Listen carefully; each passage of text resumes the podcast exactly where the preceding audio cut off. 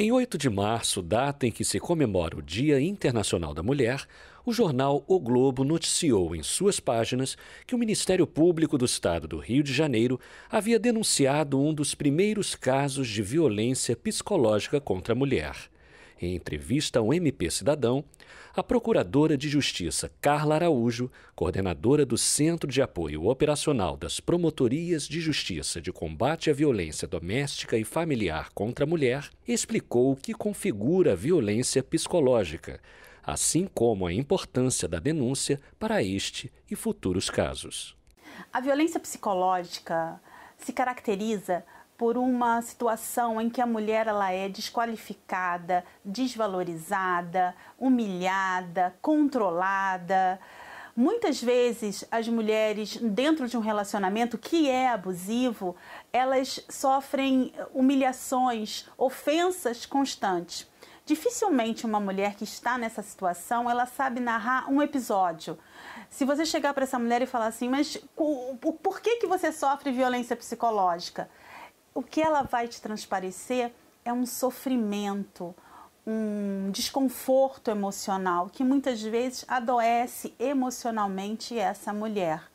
O fato que originou esse processo, inclusive, é uma das primeiras denúncias, se não a primeira, de violência doméstica do estado do Rio de Janeiro, e a gente não sabe dizer porque correm todos esses processos em segredo de justiça, se originou por conta de uma mulher que sofria violência psicológica durante mais de 10 anos do casamento e principalmente após a separação.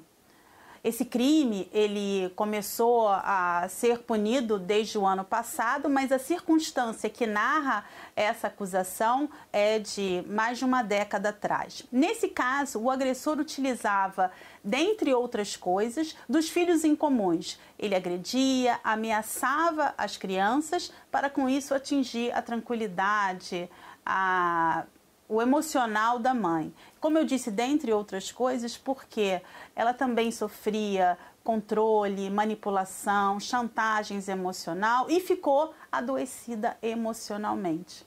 Por isso teve origem dessa acusação que foi feita pela promotoria com atribuição de violência doméstica e familiar. Processos como esse fazem com que a mulher ela acredite na justiça, e ao mesmo tempo que o agressor ele saiba que esse fato é punível. A violência psicológica muitas vezes ela fica dentro de casa. As pessoas não sabem o que a mulher passa, porque ela está envergonhada, porque ela está isolada. Mas a partir do momento que nós divulgamos isso, a mulher que está sofrendo desse tipo de violência, mais uma vez, humilhação, ridicularização, controle, ameaças, ela vai saber, eu também posso denunciar. E com isso a gente evita outras formas de violência. Por quê? A violência psicológica é o início da violência doméstica, é a porta de entrada.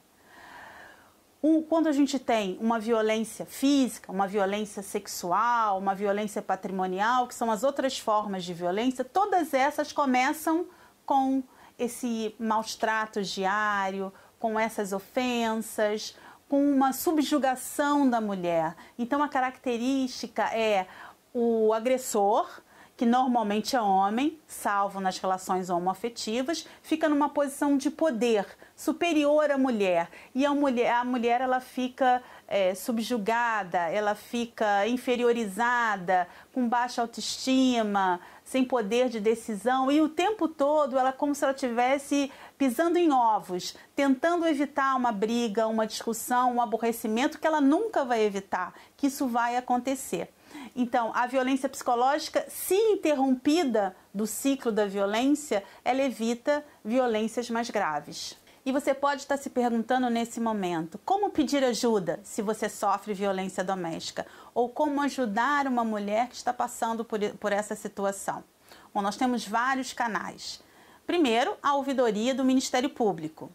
Mas nós também temos a possibilidade de registrar a ocorrência, que pode ser online, Pode ser por telefone, através do número 197, ou nas delegacias especializadas de atendimento à mulher ou na sua delegacia de bairro.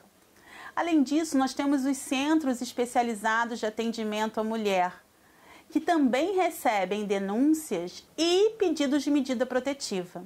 E aqui vai uma informação importante. Talvez a ajuda que você precise não é de iniciar uma investigação ou um processo, o que, óbvio, a gente incentiva que você faça ou que você oriente a mulher a fazer.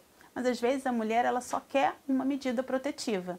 E isso ela pode pedir sozinha através do aplicativo Maria da Penha Virtual, que já está valendo a partir desse mês de março em todo o estado do Rio de Janeiro. Ela pode se dirigir à Defensoria Pública, ao Ministério Público, a uma delegacia de polícia ou também nesses centros especializados.